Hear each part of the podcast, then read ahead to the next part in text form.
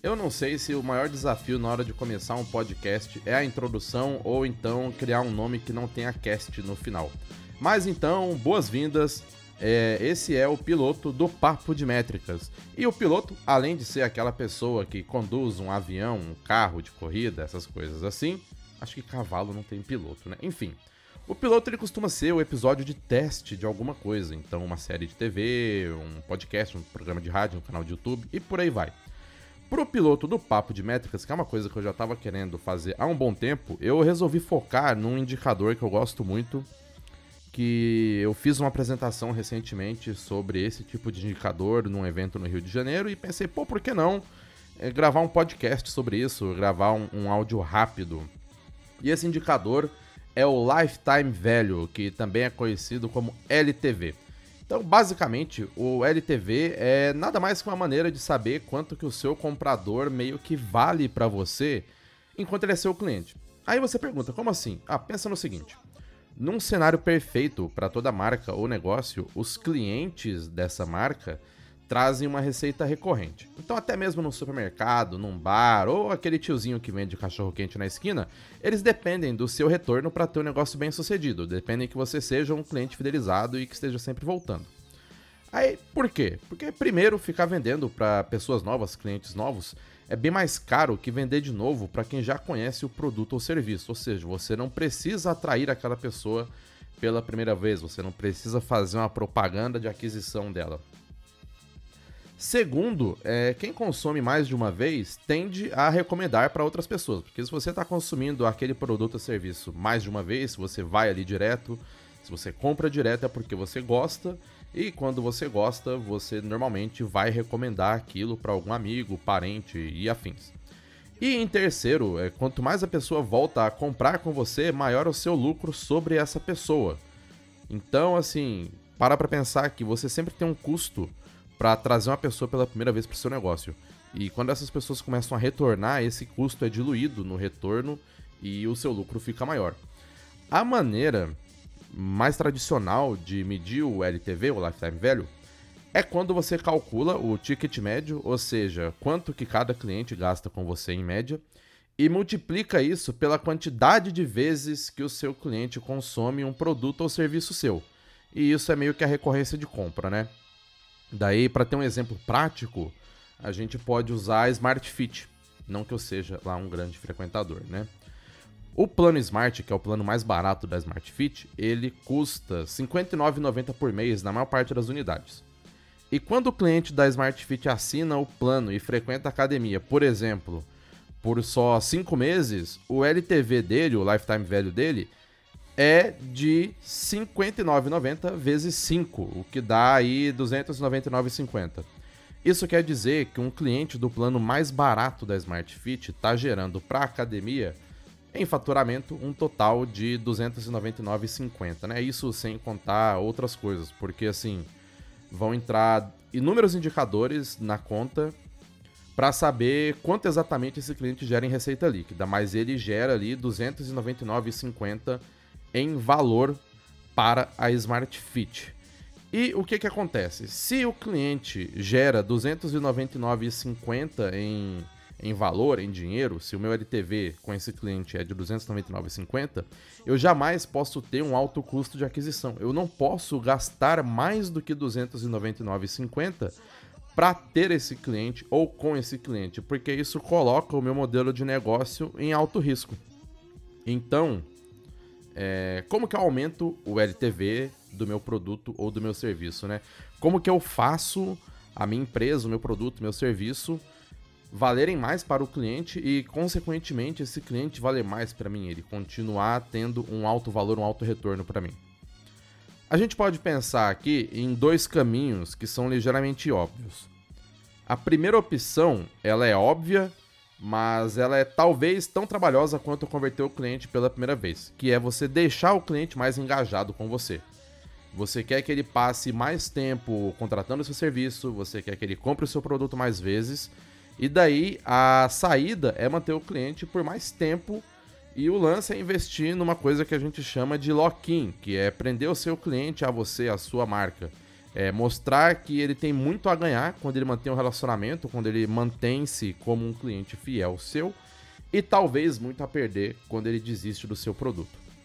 E daí a essa altura do campeonato, você já deve ter percebido que tem algumas empresas bem tradicionais que fazem isso o tempo todo, que são empresas de telefonia, de internet, cartão de crédito, banco, programa de fidelidade, de milhagem, né? Se você para de usar, você perde aqueles pontos e adeus a seus benefícios. Eu particularmente não gosto muito desse modelo onde você perde muito. Eu acho que é, você não precisa seguir uma tática abusiva. E uma boa solução para isso é investir em relacionamento, em tratamento pós-venda, em qualidade de produto e, por exemplo, você pode entregar bônus para o cliente que consome o seu produto ou serviço direto para ajudar a manter ele ali por mais tempo. E vamos lá, voltando em negócios tradicionais que fazem isso, eu acho que todo mundo alguma vez já foi a algum restaurante e ganhou um cartão fidelidade. Ou uns bons anos atrás, isso acontecia muito em locadora de vídeo. Ah, a cada 10 filmes que você aluga, você tem direito a levar um de graça. E por aí vai. Isso é uma manteira. Isso é uma manteira. Isso é uma maneira de entregar um bônus pra pessoa por ser fiel a você. Então ela sempre acaba retornando porque ela sempre tem muito a ganhar por se manter fiel à sua marca ou ao seu negócio. E a segunda opção é trabalhar oferecendo novos produtos ou soluções. É, isso pode ser chamado de upsell, downsell, cross-sell, afins, porque você pode vender algo maior, menor ou equivalente ao que você já vendeu antes em termos de solução ou de valor. Então, para para pensar que cada produto ou serviço cura uma dor e ou então ele gera uma nova oportunidade ou necessidade. Aí vamos usar um exemplo aqui, uma coisa que acontece muito no mercado de turismo. Olha só, você pega e você está fazendo uma viagem Daí você compra um pacote para você fazer um passeio de barco em alto mar, vamos supor aqui. E nesse passeio de barco você comprou o direito de fazer snorkel. Você vai pular na água, vai ver os corais, vai ver os peixes e afins. Você também tem direito a um open bar no barco, um open barco. você tem direito a na parada do barco em alguma praia você almoçar num clube. Daí o que acontece? Na hora que você tá perto de entrar no barco, tá ali no, na marina, parado tal, uma das pessoas da empresa de turismo olha para você e fala: Pô, Fulano, você comprou o passeio, né? Ah, comprei. Então, é. Você sabe que esse open bar que a gente te vendeu, ele só é válido pro barco, né? O open bar no beach club, lá na praia tal, ele só tá incluso suco. Se você quiser tomar uma caipirinha, alguma coisa, talvez você tenha que pagar um pouco mais, talvez uns 30 reais a mais aí. Você acha que é negócio? Então você para pensar, pô, se eu pagar 30 reais a mais, eu posso tomar, sei lá, caipirinha, morrito e afins à vontade. Tá bom, cada caipirinha é uns 15 reais, então, bom, vou pegar aqui, porque se eu tomar três bebidas, eu já paguei o máximo, aliás, eu já paguei o valor extra do passeio. Ok, então você aumentou em 30 reais a sua compra. E depois que você comprou esse direito de open bar, a pessoa olha para você e fala: Você trouxe filtro solar? Ou então protetor solar, né? Filtro solar é coisa do Pedro Bial trouxe protetor solar, aí você fala, putz, esqueci em casa, ou esqueci no hotel. Ou então a gente tem aqui protetor solar para você usar durante seu passeio, já que hoje vai fazer um sol escaldante aqui, para também proteger sua pele, se proteger contra câncer e afins, um protetor solar biodegradável, não vai prejudicar a fauna quando você pular no mar e afins, os corais. E eu te vendo esse protetor solar aqui por mais X reais, vamos supor aqui mais 30 reais. Beleza, então o passeio que vamos supor aqui já tinha custado 100 reais, ele aumentou em 60 reais em duas compras básicas que você fez. Só nisso, a empresa de turismo já aumentou em 60% o seu lifetime value, que é, vamos por aqui, durante um dia você vai pegar e vai gastar 60% a mais do que estava programado para você gastar. E quando você acha que acabou, de repente eles vão tirar fotos suas durante o passeio e fazerem, e eles vão fazer vídeos incríveis e no fim do passeio vão te mostrar as fotos, vão te mostrar o vídeo, falar: caramba, você fez o passeio da sua vida e você pode levar esses vídeos por 100 reais. Daí você pagou 100 reais no passeio, 60 reais em open bar e protetor solar e mais 100 reais em fotos e vídeo. Você mais que dobrou o valor que você ia gastar com a empresa sem perceber.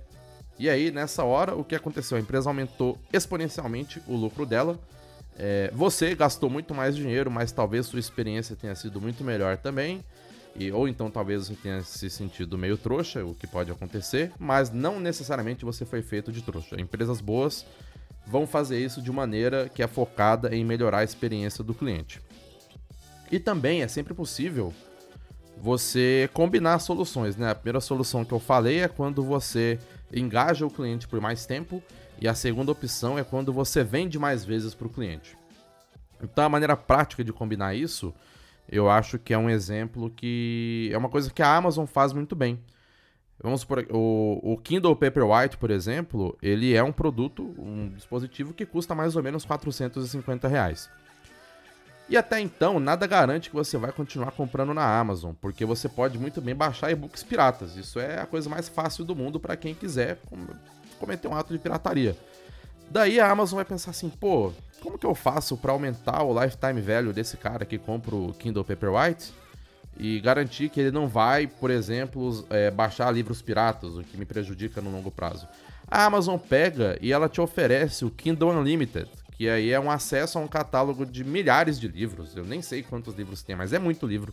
E são quase todos os livros do catálogo da Amazon por R$19,90 por mês. Daí, a Amazon não gasta quase nada na oferta do segundo produto, que é o Kindle Unlimited. E é bastante provável que caso você teste o Kindle Unlimited, você assine por pelo menos uns 3 meses. Só de pensar assim, pô, tô pagando R$19,90 por mês aqui, mas eu posso ler quantos livros eu quiser. Se você ficar no Kindle Unlimited por três meses, o seu LTV para Amazon já subiu de 450 reais para 509,70 e você virou uma pessoa muito mais valiosa para eles. Daí qual é a grande diferença entre lifetime value, que é o LTV, e ticket médio? É que o ticket médio é o valor que você gasta em cada compra. E o lifetime value é o valor total que você gasta enquanto você se relaciona com aquela empresa. Então, enquanto você for cliente daquela empresa, tudo que você gastar de ticket médio vai entrar para a somatória de lifetime value. Daí, no fim das contas, a ideia é aumentar o lifetime value para aproveitar ao máximo o tempo de relacionamento entre marca e cliente, aumentar a rentabilidade de um cliente para aquela marca ou negócio fazendo com que o cliente traga é, maior rentabilidade para a marca e, ao mesmo tempo, tenha uma experiência muito mais completa. Isso num cenário onde a marca não quer te enganar, não quer te forçar a comprar uma coisa só por comprar.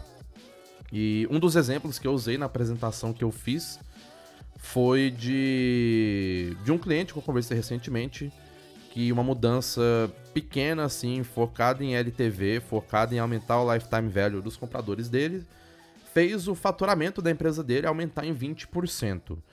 E aí a grande pergunta que eu faço para você que está acabando de escutar o papo de métricas é: o que você está esperando para aumentar o lifetime value dos seus clientes? OK?